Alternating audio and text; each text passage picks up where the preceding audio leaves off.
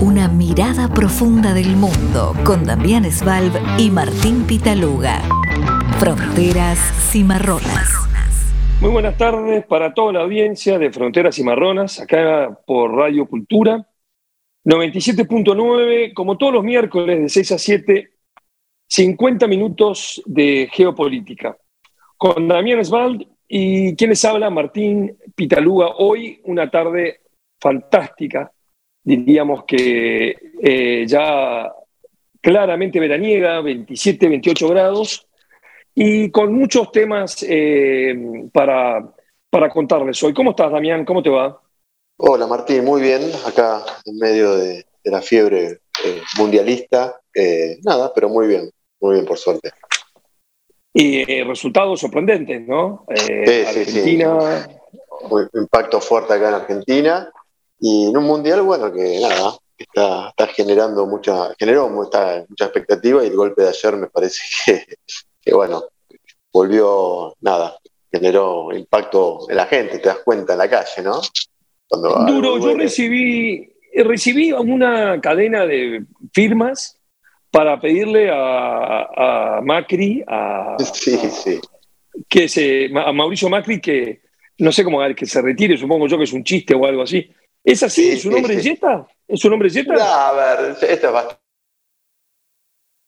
bastante. Siempre se usa ese tipo de cosas en la política, pero esta vez fue muy, muy, muy, muy manipulado, eso muy, muy, muy eh, viralizado todo este tema apenas fue la derrota, porque Michael pertenece, es miembro de la FIFA, tiene un cargo en una fundación de la FIFA, entonces estaba en el estadio y bueno, obviamente se trata de una chicana política, eh, utilizando eso, Siempre se dijo eso, pero bueno, así como fue con él, fue con muchos otros, y la verdad, bueno, nada, me parece más una chicana que otra cosa, pero también muestra cómo la política siempre está, presente en este tipo de, situaciones, ¿no? Y en Qatar lo mismo, ¿no? Un mundial más polémico que este, no, no recuerdo, ¿no? Eh, digo, hoy los alemanes eh, a la mañana eh, se posaron tapándose la boca, ¿no? Como protesta por, obviamente, el tema de violación de derechos humanos y, y la, y la, falta de libertades, sobre todo de las minorías, ¿no? De, de TV y demás.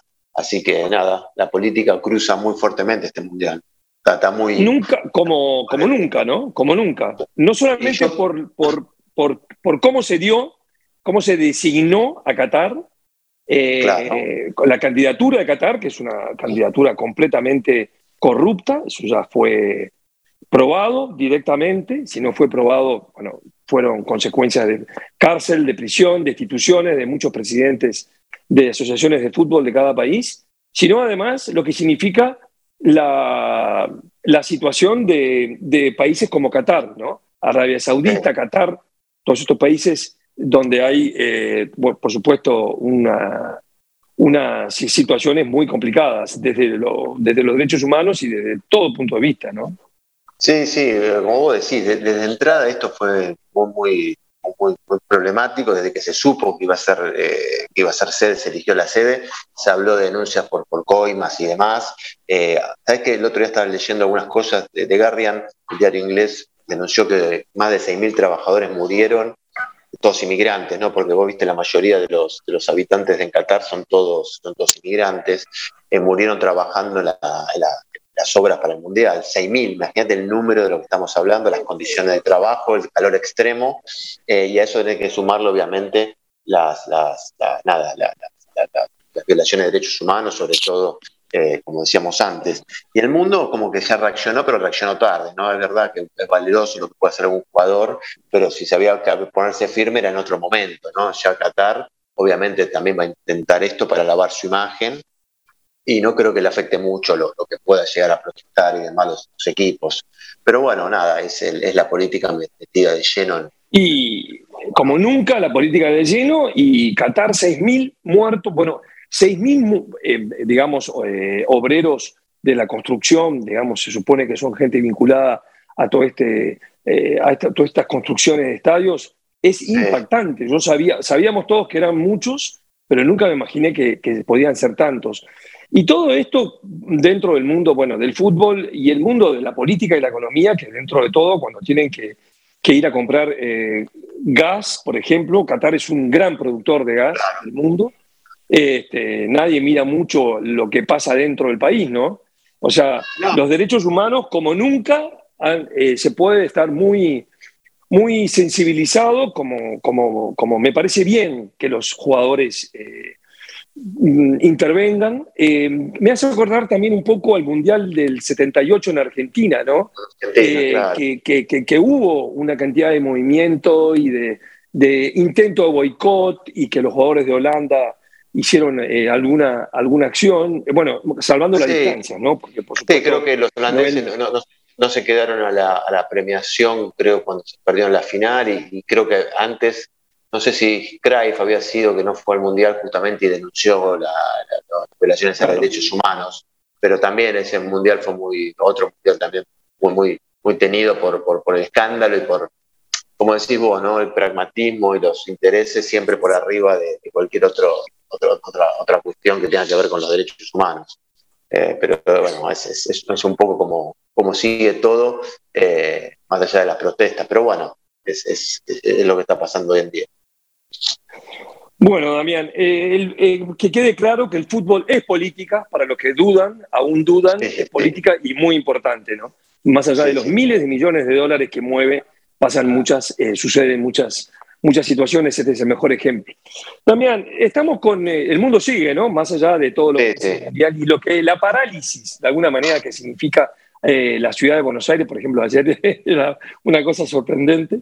Eh, pero pero el, Europa, en Europa hay, unos cuantos enfrentamientos que están llevando a una cierta tensión inhabitual en lo que es la Unión Europea, si te parece empezar por eh, lo que está pasando entre Francia e Italia, Damián. Sí, mira, Martín, yo creo que lo que, lo que mejor grafica, lo que uno puede describir la situación en Europa es como que Europa ha perdido mucho peso eh, en, el último año, durante este 2022, si bien te acordás que, empezó con mucho protagonismo por la guerra y por el posicionamiento tan firme que tuvo la Unión Europea, pero a medida que transcurrió el conflicto y a medida que empezaron a generarse tensiones entre los socios europeos, se fue dibujando y Europa volvió a aparecer o, aparece de vuelta en el tablero internacional como, un, lugar, una Unión Europea que no tiene peso, que, está desdibujada frente al gran poder de Estados Unidos, sigue siendo, más allá que uno pueda hablar de un imperio declinante, sigue siendo un factor clave a la hora de intentar eh, ordenar algún tema, los conflictos y, obviamente China, ¿no? Eh, y, en ese sentido se están dando, lo que está pasando ahora es que Europa trata de acomodar algunos conflictos. El más grave se dio hace una, semana, no sé si te acordás, entre Meloni, la flamante eh, primer ministra italiana, y Macron, justamente por, la cuestión de los inmigrantes. ¿no? Meloni le, previó la entrada a, a, Puerto, ahí en Italia, a un barco cargado de 200 migrantes eh, y bueno, y solamente, bueno, ahí Macron tomó la posta y bueno, le permitió el ingreso. Quiero decir, esto generó una tensión muy fuerte. Eh, Meloni parece tener un buen inicio, entre comillas, un buen inicio de su mandato con la popularidad y con la, con la idea de que está todo un poquito está, como está ordenando las cuestiones, está siendo bastante pragmática y bastante prolija en el manejo de las cuentas. Eh, por un lado, trata de seguir con la política de Draghi, ¿no? este, este orden fiscal y demás, y por otro lado, con su agenda derecha, que bueno, justamente este el tema de los inmigrantes, vos sabés que es un tema de, que la derecha observa con mucha atención. Entonces, yo creo que es inteligente en ese sentido. Le genera a Macron también, el otro día leí algo interesante, ¿no? Hasta físicamente eh, eh, Meloni aparece como, parece, como parecía Le Pen, ¿no? A Marine Le Pen. Entonces Macron como que esto lo, irrita hasta, cierto punto, obviamente por la, cuestión pero hasta una cuestión de imagen. Y, Macron yo creo que está bastante solo en esta, en esta Europa, ¿no? Yo creo que nunca pudo encontrar, cuando se fue Merkel, encontró, encontró un socio, una socia para poder defender algunos de los valores más importantes. Y, y Europa se está teniendo, me parece, de posicionamientos más extremos. Eh, este, este, es un dato, por eso quizá la, Unión Europea salió ahora al rescate, la Comisión Europea, y propuso un plan de acción para justamente el Mediterráneo, ¿no? Y, este flujo, y, cómo encarar y cómo contener el flujo inmigratorio claramente ilegal, ¿no? Por esta vía. Eh, hay datos que son muy claros. En 2021 aumentó un 50% el flujo de inmigrantes. Eh, así que nada, eh, se, trata de un problema que yo creo que va a seguir. Las desigualdades económicas entre Europa, África, el mundo entre norte y sur son muy potentes y esto no, va a detener de, ninguna, manera la inmigración. Entonces, Europa no, no, puede consensuar una política de, acción frente a esto, le va a ser muy difícil. Y bueno, la otra vez, ¿te acuerdas que siempre hablamos? Merkel en su momento, cuando fue la crisis de la inmigración siria, tomó la posta, pero ahora parece que no hay nadie, entonces, bueno, la Comisión Europea están tratando o, intentaron una propuesta para, para, que los 27 den su visto bueno a, un nuevo pacto de inmigración, así se llama, pacto de inmigración y asilo, que ya fue lanzado en el 2020, pero que está estancado. Entonces tratan de reflotar eso para coordinar esto, la llegada de los ilegales que van así llegando. Digo, eso no lo van a poder detener, salvo obviamente que, alguien tome una decisión violenta, que no, me imagino que no lo va a hacer Europa. Pero quiero decir, eh, Europa está tratando de tapar sus baches, ¿no? Claro, es, es la llegada de los inmigrantes ilegales o refugiados, que son distintos matices, ¿no? Eh, una, por ejemplo, tenemos muy bueno el ejemplo eh, de Ucrania, eh, los ejemplos de otros países que, reciben, que históricamente han sido recibidos por Europa, por ejemplo en Vietnam, en muchas otras partes, ¿no? Ahora, esto de los inmigrantes de, África y de Siria y de, digamos, de Oriente Medio, Medio Oriente, lugares que algunos vienen por, por, por la hambruna, por la hambruna, y otros vienen por la guerra, por ejemplo el caso de Siria es dramático, una guerra eh, civil y una guerra que, no tiene fin, que, es una cosa producida y como heredada por distintas situaciones geopolíticas, históricas, que, un día se podrán conversar, pero que hoy tienen una, una, realidad que, Europa tiene eh, distintas, como decís tú, reacciones. Alemania, fíjate vos, yo tengo unos números acá, me impactaron, recibió 230.000 refugiados el año pasado, ¿no? Estamos, no estamos hablando de ucranianos, ¿eh? estamos hablando únicamente de migrantes, migrantes, digamos, ¿no? Para ser más claro, de, que vienen de, distintas situaciones. Eh, Francia, 82.000, el Reino Unido, 83.000 y España, 92.000. Italia, dentro de todo, que es uno de los países que recibe más, porque está, eh, es como el más cerca, ¿no? Está en el, es el primero donde, podrían, donde llegarían los, las barcazas y estos este, gomonis y toda esta situación de África y de Siria y demás. Recibió 98 mil. Pero ahora, lo que, lo que pasó con el nuevo gobierno de... Siempre fue un tema, es un tema de electoral, ¿no? El tema de, de los refugiados, es un tema electoral. Y una de las grandes campañas de la derecha italiana fue ese, fue justamente ese. Y, por eso te digo, Meloni lo, tomó de la agenda y se puso firme, no dejó entrar ese buque con 230 eh, inmigrantes que estaban en el mar, y ese es el peor momento, ¿no? Estar en el mar es una situación extrema, ¿no? Digo, porque ahí estás al borde de la muerte. Y Macron, que los aceptó, eh, ha sido corrido por derecha, claramente, ¿no? Por la extrema derecha, le está diciendo, deja de, aceptar esto, y eso empodera a la derecha, digo. Entonces, pues ahí tenés un problema. Entonces, si Macron no encuentra rápidamente, Europa no encuentra rápidamente una salida consensuada, eh, los costos políticos para la, cómo diríamos, para el centro o para la socialdemocracia o para las democracias liberales va a ser cada vez más difícil. Eh, entonces, nada, yo creo que ahora se van a, tratar de, ver si esto lo pueden, lo pueden resolver. Eh, por ahora, 21 de los 27 países aceptaron repartirse solidariamente esta demanda, ¿no? La otra vez, ¿te acuerdas que Merkel tuvo el gesto y, recibió a la mayoría? Pero bueno, hay, por lo menos de la mayoría de los países hay buena predisposición eh, y al mismo tiempo también quieren ver, están analizando de dónde vienen, eso vos hablabas de, África, sí, Túnez, Egipto, eh, y vienen mucho de Libia y de Libia, desde ahí salen. Entonces, lo que quiere hacer la Unión Europea tratar de reforzar ahí o, ayudar a Túnez, Egipto, a Libia, para que ellos mismos puedan también controlar mejor la, frontera, ¿no? Y, coordinar la llegada, ¿no? Decir, che, mira, están siendo, no sé, tal cantidad, eh, pero bueno, le va, a ser, le va a ser difícil a Europa también encontrar consenso absoluto, ¿no? Y es lo que hace España con Marruecos.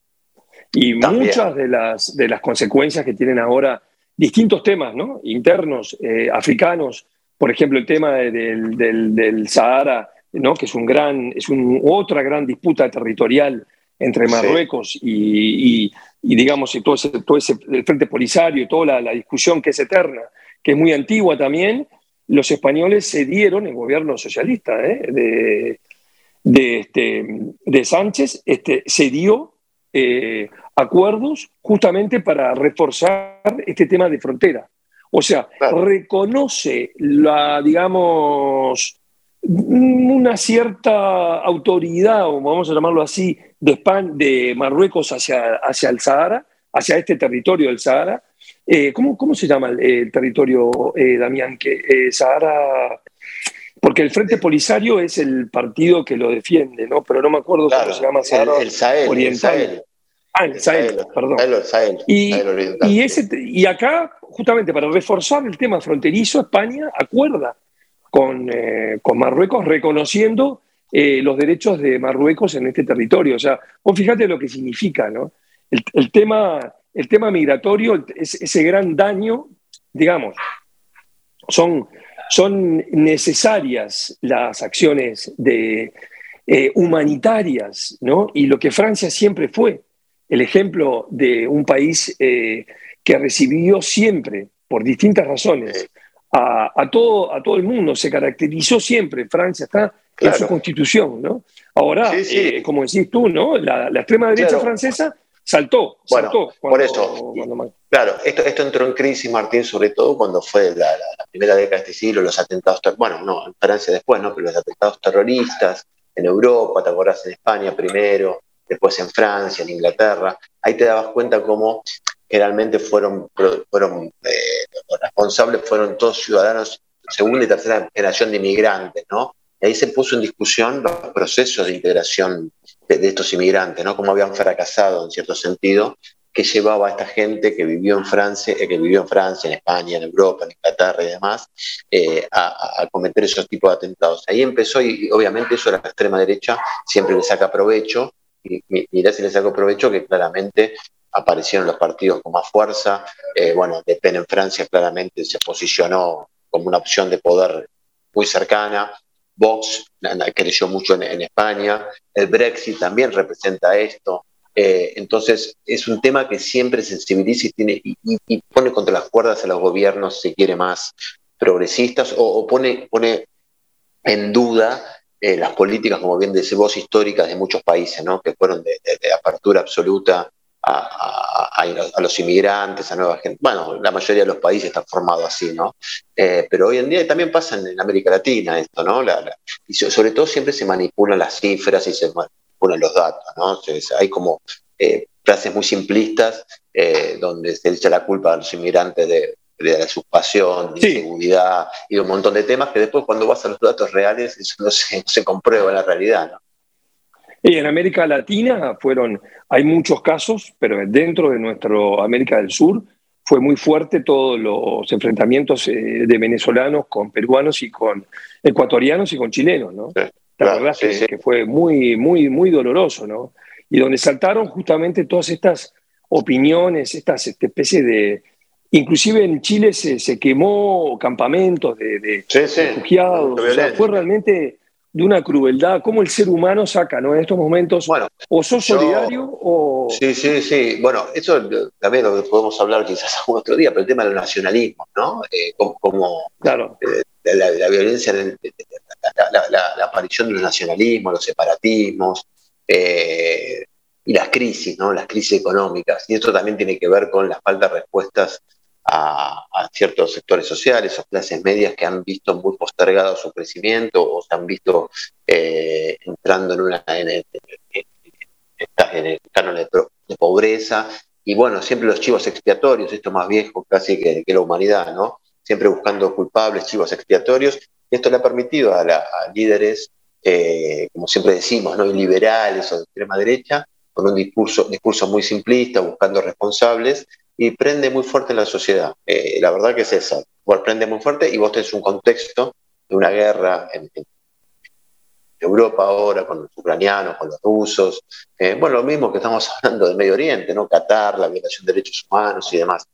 nada, es un combo bastante complicado y como decimos siempre, si, si los partidos de centro democráticos no encuentran la vuelta y, se hacen cargo de estos problemas, me parece que, lo que viene va a ser mucho peor en ese sentido. Todo esto sumado a la crisis energética y económica que vive Europa, ¿no? Que, ese es otro tema, porque... Y, vos tenías eh, también, bueno, Reino Unido, ¿no? Que está con, como el gobierno de Sunak está que hizo una, hicieron una propuesta ¿no? de una, una subida de impuestos. O sea, se habla de una vuelta a la austeridad en Inglaterra, en el Reino Unido. ¿Es, es así? ¿Es, es, es Y es un poco así. Yo creo que una leyó muy bien los últimos, los últimos temas, eh, las últimas circunstancias políticas, cómo terminó su antecesora, eh, cómo terminó Boris Johnson, cómo está el clima político y social ahí y, con esas medidas detrás, que te acordás de, la, baja de impuestos y demás.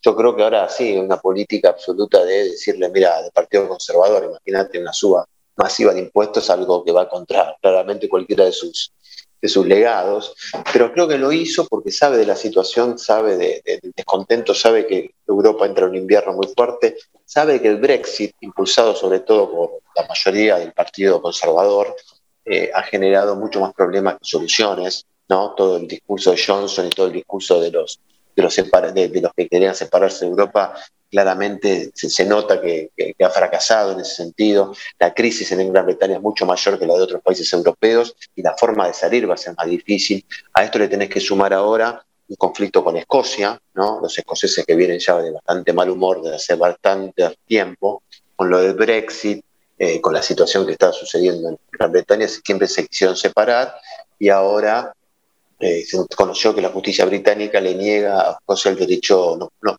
no les permitió un referéndum, salvo que tenga la, aprobación del Parlamento de Londres. Eh, o sea, previo votación del Parlamento, con mayoría de Tory, no muy difícil claro, que eso claro. pueda salir. Claro, la diferencia de lo que pasó ahora en Cataluña, ¿no? que los catalanes fueron directamente de prepo eh, y, organizar un referéndum que claramente la justicia española y el gobierno español desconoció y bueno, después se armó lo que se armó, ¿no? Terminó eh, mal, sí, terminó complicado. Terminó muy, muy, muy mal, pero te quiero decir acá, los, escoceses son bastante más prolijos, no, son prolijos en ese sentido, saben que tienen que pedir permiso. Eh, Sturgeon, que es la, la, la, líder de, de los escoceses, dijo que no, estaba de acuerdo, pero que respetaba el fallo. Entonces, yo creo que los escoceses están en un camino separatista prolijo eh, y creo que, bueno, yo creo más temprano o más tarde lo van a, lo van a terminar logrando. Eh, sí, siempre respetando, respetando la Constitución y respetando... Eso también es muy de Gran Bretaña, ¿no? Está bien, que llegar a esos caminos. También de esa misma manera aparecen eh, situaciones como el Brexit, ¿no? Que es Qué fuerte, ¿no? Porque si tú vas a la votación de Escocia, en Escocia no.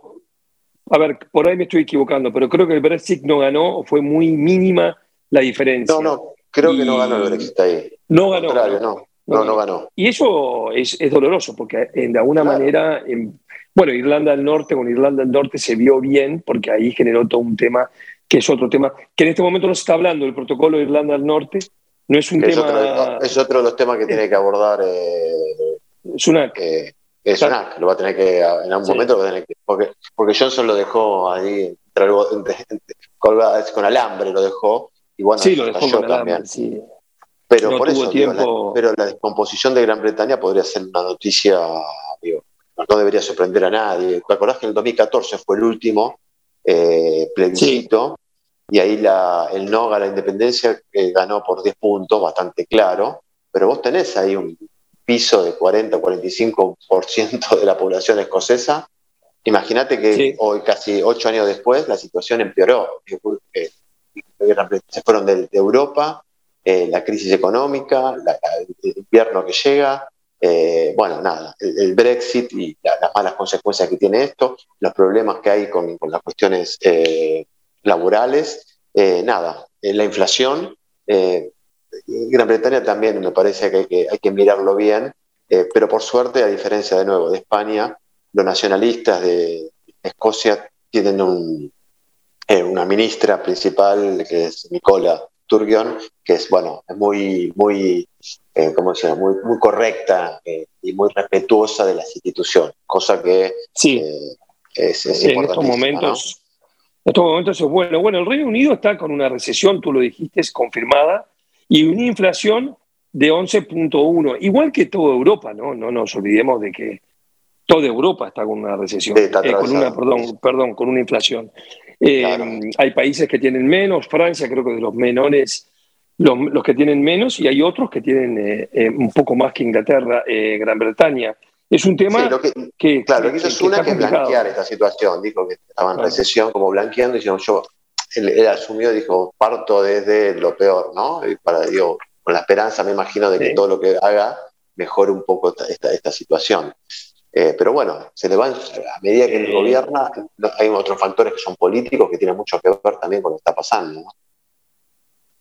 Es, sí, es, complicado. Bueno, todos sabemos, de, bueno, se sabe de que si, si, las próximas elecciones, que son en principio el 24, ¿no? Es correcto, en Inglaterra, en Gran Bretaña, el Partido Laborista te da, una ventaja muy importante, ¿no? Muy, muy, muy importante. Sí, sí. Eh, los conservadores lograron quedarse por ahora Sí. Eh, pero sí, van a tener que remarla mucho y levantar mucho para, para como le pasa a la mayoría del oficialismo. ¿no? Es un, claro, porque es un, un laborista, un primer, un primer ministro, no, un candidato, un secretario, no sé cómo lo llaman en, eh, en Inglaterra, en Gran Bretaña, pero Steimer, que es este, este laborista, el líder del laborismo, es bastante moderado, eh, es una figura interesante, mucho más moderado que Corbyn, que Jeremy Corbyn.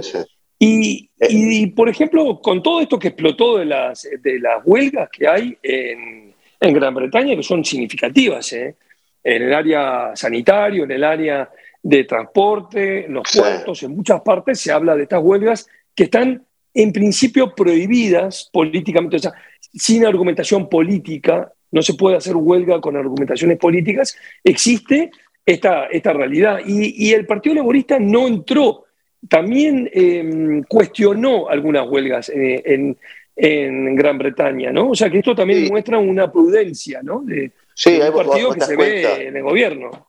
Claro, hace mucho no gobierna, hace un giro pragmático, eh, aprovecha claramente la situación que está. El, el Stemmer lo, lo, hace el logro mayor haber unificado el partido, eh, porque Corbyn era, un líder extremo, digo, en el sentido del ala más de izquierda, progresista, que espantaba, entre comillas, a muchos sectores de moderados o de centro en Inglaterra.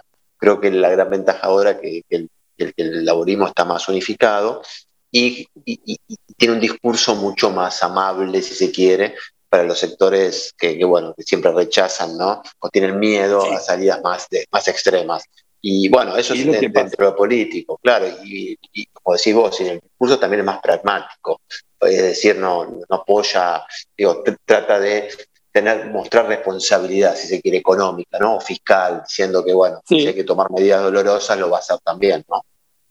Y la base del Partido Laborista, que tiene muchos militantes, que son los que votan en las, en las, en las convenciones, ¿no? De, son los que eligieron a Corbyn, a Jeremy Corbyn, que fue, un error porque destrozó el partido. Las elecciones anteriores, la de, la de, este, la de eh, Johnson, fueron las más eh, las peores catastróficas, elecciones del laborismo, que es lo que está hoy en el Parlamento, que es lo que existe ahora, una gran mayoría de Tories. Y Jeremy, además, muy confuso Jeremy Corbyn con, con el mismo Brexit, ¿no? Es decir, y esas posiciones radicales, políticas por un lado, ex sindicalista, ¿no? Jeremy Corbyn, lo llevaron a esta, a esta situación.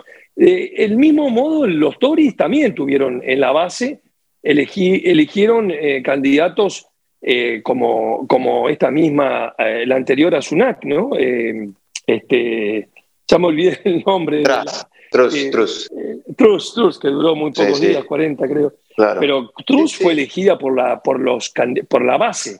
Pues fíjate, ¿te acordás que hubo elecciones? Eh, claro, ahí hubo elecciones. Internas, entre, entre, los afiliados, claro. Eh, afiliados, que duró mucho, eh, duró unos cuantos meses. fueron así, como dos, casi todo el verano, todo el verano europeo. Todo el verano, o sea, tuvieron tiempo de pensar las posiciones, campaña, campaña, y, ahí fue Sunak que dijo, miren, yo las, las posturas y las propuestas de, de, de, Cruz son inviables. Inviables, yo no me voy a subir a estas y la prueba están, ¿no? Así que bueno, este, eh, también antes de, ir al corte, queríamos hablar un poco, querías comentar un poco eh, novedades de Hungría, de Urbán, este otro muy cuestionado líder. Sí, que, bueno, redoble la apuesta Orbán, eh, porque salió a reivindicar lo que es la Gran Hungría, ¿no? Se mostró con una bufanda mostrando el mapa de la Gran Hungría, que, que, la Gran Hungría incluye parte de Rumania y de Ucrania, ¿no? Obviamente Zelensky y el gobierno ucraniano, imagínate en este contexto hacer esto, ¿no? Digo, porque hay contextos y contextos. Eh, dijo que era inaceptable. Eh, digo, digo es, una, es una visión vista revisionista de, la historia. Eh, y bueno, y los ucranianos saltaron muy fuertemente, los rumanos también, claramente. Y de nuevo, se, se pone de nuevo un poco más de tensión dentro de, una Europa bastante confusionada eh, y, lo pone a, Orbán muy cerca de Vladimir Putin, por lo menos en sus ideas. ¿no? Eh, esta idea de cambiar las fronteras o reivindicar fronteras de, otro siglo o de otro momento histórico, generan, bueno, nada, han, generado lo que estamos viviendo hoy, se está viviendo entre Ucrania y Rusia. Imagínate en este contexto, Orbán hace esto, reivindicando territorio rumano y de Ucrania, bueno, me parece que, que nada, no, no aporta, es un disparate, ¿no? totalmente. Es un disparate. Vos fíjate que es una historia, lo que es la Gran eh, Hungría es una, historia de, que se remonta a la Primera Guerra Mundial, ¿no? 14-18, donde se, se, hizo como una redistribución. Muchos problemas eh, surgieron de, lo mal hecho que fue todo la amnistía, los procesos del final de la Primera Guerra, ¿no? Siempre dicen, Hobsbawm, este historiador inglés, siempre hablaba de esa, de esa, de esa consecuencia, ¿no? Que muchas veces los armisticios, las paces y los ¿no? El finales de la guerra tienen que ser eh, más pensadas porque también traen una, eh, ¿no? Una, unas consecuencias como esta. Orbán, la gran Hungría en el peor momento de Europa, es realmente increíble, ¿no? Bueno, y todo eso generó también lo que fue la, peor guerra de Europa después de la Segunda Guerra Mundial, que fue la, la ex Yugoslavia, ¿no? el desmembramiento de la ex Yugoslavia, lo que generó y justamente tiene que ver con esto, ¿no? con, cuestiones no consolidadas o no definidas con. O sea, uno entiende también los contextos, ¿no? En momento de guerra, encontrar alguna salida negociada siempre es buena, pero a lo largo de los años, uno, el ser humano, los nacionalismos, eh, la verdad que parece que son más fuertes que cualquier cualquier posicionamiento político, ¿no? Y vecinos que conviven 40, 50 años terminan matándose como pasó justamente en la guerra de la ex Yugoslavia, ¿no? Que convivieron durante ese es el mejor. años y, ese es el mejor ejemplo, ¿no? Terminaron matando. El mejor, el mejor y el primer ejemplo ¿no? de una guerra en Europa. Fronteras y Marronas, con Martín Pitaluga y Damián Svalb. Zoom Internacional, portal de noticias de política internacional. Desde 2016 acercamos al lector los principales acontecimientos mundiales de una manera sencilla y accesible, proponiendo un doble enfoque, seguimiento analítico de los acontecimientos y asistencia para comprenderlos a través de nuestros servicios de consultoría. A diario, nuestros contenidos llegan al público en general, periodistas y líderes de opinión de diversos ámbitos de Argentina y de toda América Latina. Conocenos a través de nuestras redes sociales o en nuestra página web zoominternacional.com. Zoom Internacional. Zoom Internacional. Lo que pasa en el mundo. También eh, Estados Unidos, otra noticia triste, otra noticia dramática, una nueva matanza en, ayer, ¿no? Este, ¿Cómo fue? ¿Dónde fue y, qué fue lo que pasó? Sí, bueno, ayer se dio, fueron eh, siete personas, por lo menos hasta las últimas noticias, fueron asesinadas en, un supermercado en, el estado de Virginia. Eh, según, bueno, a ver, el modo superandi más o menos el que conocemos siempre, ¿no? En Estados Unidos. A ver, contextualicemos, Estados Unidos desde el 2020 eh, hay datos oficiales, el país más armado del mundo, ¿no? Vos sabés, bueno, se sabe que ahí las, políticas o las, leyes para comprar armamento y para armarse son muy flexibles, son muy, son muy eh, accesibles para todos. Eh, y dicen que el promedio es 600 tiroteos masivos, ¿no? Eh, Qué bestialidad. De promedio, ¿no? ¿A qué se llama eso? No sé, eh, cuando hay, son heridas o asesinadas personas, perdón, cuatro o más personas, imagínate el grado de violencia, ¿no? Eh, y este año estos números están más o menos en el mismo registro, o sea, no se ha mejorado nada. Esto quiere decir que ninguna de las tragedias que están sucediendo, que suceden, ha, modificado ni una coma de la legislación. Los demócratas nunca, a un sector de los demócratas, la mayoría, nunca ha podido mover el amperímetro en ese sentido, por más que muchos presidentes, recuerdo Obama, hasta recuerdo, eh, bueno, Biden también, eh, se han puesto muy, intentaron ponerse muy firmes con esto, pero mientras uno tenga mayorías concretas y sobre todo mientras uno pueda, eh, no sé si controlar o frenar el lobby de, los, los, los, que nuclean a la, fabricación de armas. Y también hay una cuestión ahí que tiene que ver con, la historia de Estados Unidos, ¿no?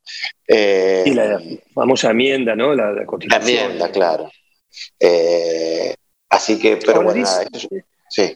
Damián, dicen, digamos, en una de, algunos analistas hablan de que un poco la, el, el supuesto triunfo, digamos, o por lo menos no arrasadora eh, elección de medio término, ¿no? Se hablaba de la María Roja, todo eso que al final no sucedió de los republicanos, eh, se habló de que algunas opiniones o por lo menos propuestas de candidatos demócratas fueron influyentes, como la despenalización del aborto y también una nuevas leyes que tengan que ver con el control de las armas. ¿Tú te, ¿Tú estás, estás de acuerdo con esto o, no, simplemente no va?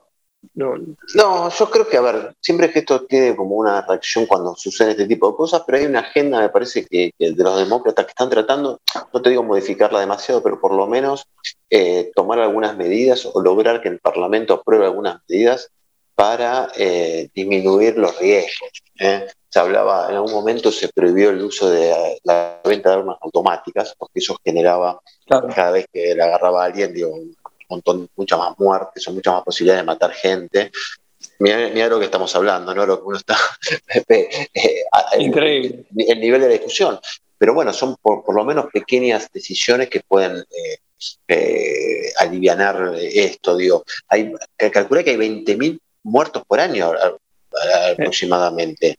Digo, eh, por armas de fuego, mucho más de lo que, cualquier que, podía generar el terrorismo internacional o cualquier otra amenaza. Imagínate la plata que, Se, usa en inteligencia para frenar amenazas externas. Acá, gente de la propia Norteamérica o norteamericanos que se matan entre ellos. Es, brutal esto. ¿eh? Y bueno, es como tú decías, hablabas recién del lobby de la Asociación del Rifle, que es una cosa muy importante. Yo creo que es uno de los lobbies más importantes con el farmacéutico en Estados Unidos. El lobby, ¿no? que es lo que se trabaja legal, es una, son asociaciones prácticamente legales que defienden el porte y la venta de armas, que es increíble y también la industria atrás, ¿no? de lo que significa la industria. Tú me hablas de, 20.000, 18.000 muertos. Eh, es impresionante. Ahora, esta, esta matanza de, ayer, de ayer, que sucedió a 200 kilómetros, 250 kilómetros de la capital, de Washington. ¿sí? No estamos hablando en el, en el, en el Estados Unidos profundo, profundo, ¿no? Estamos hablando de, de, Virginia, un estado que es el estado del sur, fundadores, muy cerca. En, una, en un supermercado Walmart, ¿no? Sí, sí, ¿no? Se, se, lo mataron. Se supone que hay, bueno, entre 6 y 10 muertos Creo que son seis confirmados, todavía no hay novedades y por supuesto lo mataron a, a este chico. Eh, ¿Y quién, quién era? ¿Se sabe algo? No se sabe nada todavía, ¿no? No, a ver, es, otro de los temas también de, las motivaciones que lleva a, todos ellos, a matar. En muchos casos tiene que ver con cuestiones de, claramente xenófobas. Eh, por ejemplo, ayer o anteayer también hubo otro, otro ataque donde murieron cinco personas, 20 heridos, en Colorado, eh, que fue el sábado por la noche, perdón. Hay un sospechoso, bueno, una persona de 22 años está presa eh, y atacó un bar gay, ¿no? Ahí claramente vos ves la motivación de, claramente de, matar eh, violencia contra las personas de, la minoría, ¿no? De la LGTBQ. pero el caso de este supermercado todavía no se sabe exactamente la motivación, a veces es una propia instinto de matar, ¿no? O algunos casos fueron eh, motivados por, por, videojuegos, en muchos casos tienen que ver con cuestiones de discriminación y xenófobas, como la matanza en, mezquitas o, de supremacistas blancos también, eh, en algunos atentados también a sinagogas. Digo, es bastante variado los casos sobre las motivaciones, ¿no? Eh, lo que hablamos siempre, ¿no? el tema discurso de odio, el tema de las redes sociales, esto también exacerba esta situación porque se reproducen ahí las redes sociales o las empresas de, redes sociales tratan de limitar este tipo de, mensajes, pero bueno, no tiene mucho éxito y además eh, aparecen nuevas eh, empresas donde estos supremacistas o estas personas claramente con, cuestiones graves de nivel de agresión enorme, bueno, no, no, no, nada, se exacerban y, bueno, se transforman en una amenaza clara para, toda la sociedad, ¿no? Muy, muy fuerte todo esto que no para.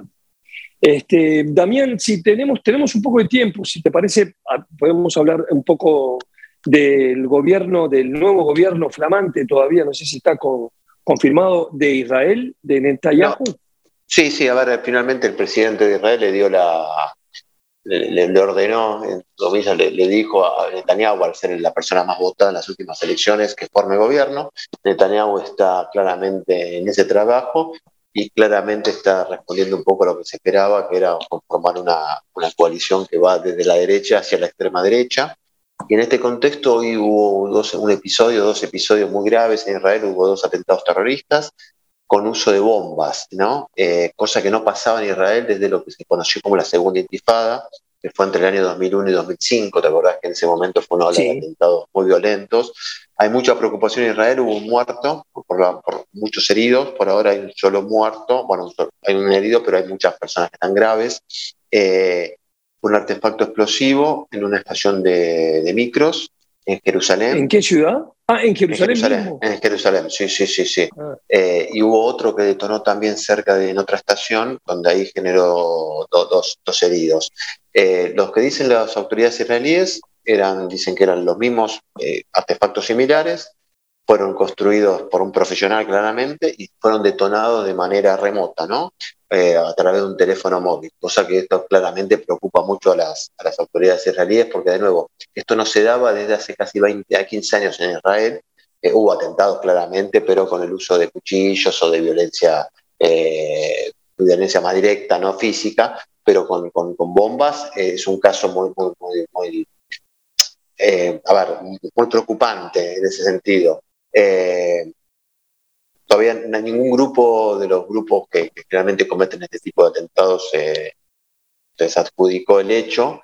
Eh, según la policía había información de que esto iba a pasar y en este contexto obviamente se recalienta la política. Yo te dije, Vivi está tratando de armar gobierno.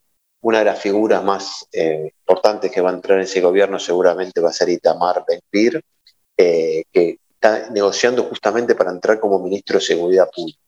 Y Ben Gvir, ya anticipándose a su nuevo rol, visitó los lugares donde explotó la bomba, las bombas, eh, y dijo que, bueno, claramente apuntó contra eh, la, respuesta de Israel. Eh, habló de retomar asesinatos selectivos. Los asesinatos selectivos es una política antiterrorista de Israel, pero también Estados Unidos y otros países, de golpear eh, a, los, a, los, líderes, ¿no? Tratar de identificar a los líderes de los grupos terroristas y eliminarlos. Eh, es decir, Ben Bir ya se está probando el traje de ministro y bueno, también la, violencia va generando también más, más problemas. Eh, se da un contexto también de mucha violencia en Cisjordania, donde se, Hablaba de pena de muerte, ¿no? Ben, En, su, en su propuesta electoral, por lo menos. Sí, él dijo pena de muerte a todos los terroristas, sí. Sí, a los que cometan grandes, graves atentados o terrorismo.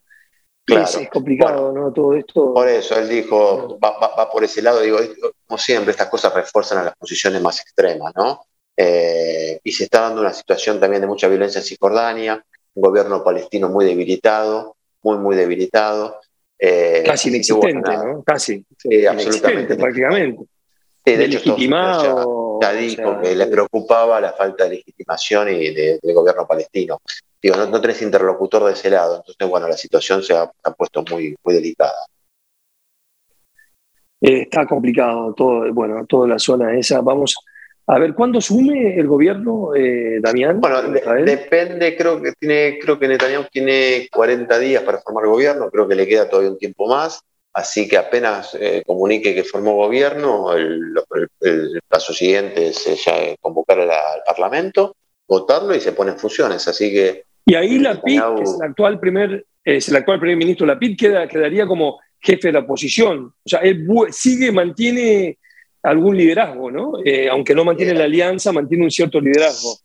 Sí, hay que ver cómo qué decisión toma, pero se supone que sí, él fue el segundo más votado, así que debería él ver de qué manera puede ponerse enfrente de Bibi y, generar alguna coalición alternativa, ¿no? Viste, en Israel la inestabilidad es, impresionante de los gobiernos, eh, han caído gobiernos, hubo cinco elecciones en tres años en Israel, eh, así que imagínate que siempre hay que estar preparado para, tener una alternativa. Es muy difícil porque la oposición se muestra muy, muy dividida eh, y esto es aprovechado claramente por el bloque de, derecha de Bibi, que también tiene, hay que ver qué pasa con sus procesos judiciales, ¿no? Es otro asunto que Bibi, me imagino que... ¿Eso puede correr? Damián, ¿eso puede correr en paralelo como un, con un primer ministro eh, no, nombrado? ¿Puede, ¿Puede haber una ¿Funcionan el, digamos, el, juicio? Creo que mientras no tenga condena, él puede seguir siendo primer ministro. Eh, así ah, que, ah. y yo creo que ahí, según los analistas o los críticos de él, dicen que, bueno, ahora va a tener una mayoría en el Parlamento y de ahí, va a buscar impunidad, es decir, modificar leyes para, eh, nada, eh, preservarlo, darle inmunidad cuando sea primer ministro. Así que, bueno, eso es Las leyes en Israel se pueden, se pueden implementar desde el Parlamento con mayoría simple o necesitan... Eh, claro, cambiarlas, cambiarlas. Eh, eh, pero bueno, hoy las leyes están claras y él si fuera juzgado en alguno o condenado en alguno de los tres juicios que tiene, creo que no puede seguir ejerciendo más. Entonces me parece que va por ahí la, búsqueda de algún mecanismo para modificar eso y darle inmunidad mientras esté en el cargo, ¿no? Pero bueno. Y todo, o sea que por un lado. Dónde se anima, ¿no? Claro, es, todo está muy complejo porque, o sea, por un lado viene un gobierno eh, de extrema derecha, digamos muy, muy de derecha, con, eh, con líderes complicados, y por el otro lado una, una autoridad palestina inexistente prácticamente, y eso es un poco lo que también eh, deja que existan grupos como, porque estos grupos no, no necesariamente el jamás no reivindicó. ¿Hay un grupo que haya reivindicado el atentado? Ninguno. no, no, no. Lo que sí hay un grupo que eh, está actuando, que es un brazo, se cree, de la yihad islámica, que apareció en Jenin, en la ciudad de Jenin. Eh, se llama la Brigada de Jenin, que es un grupo nuevo, si se quiere, eh, donde bueno, han cometido algunos hechos ahí en Cisjordania, hechos graves de violencia contra, contra israelíes, y han secuestrado a, un o un cadáver de un israelí. Bueno, hay algunos grupos que están naciendo y como decís vos, cuando no hay liderazgo, cuando no hay poder ahí que, que pueda organizar, eh, nada, empiezan a surgir grupos nuevos y bueno, se transforma todo en algo mucho peor, ¿no? Porque bueno, eso obviamente eh, impide la posibilidad de negociar y de controlar el poder. Entonces, mientras la autoridad palestina no tenga un liderazgo más firme, yo creo que la violencia va a seguir, nada, eh, espiralizándose. Fronteras y Marronas, con Martín Pitaluga y Damián Svalb.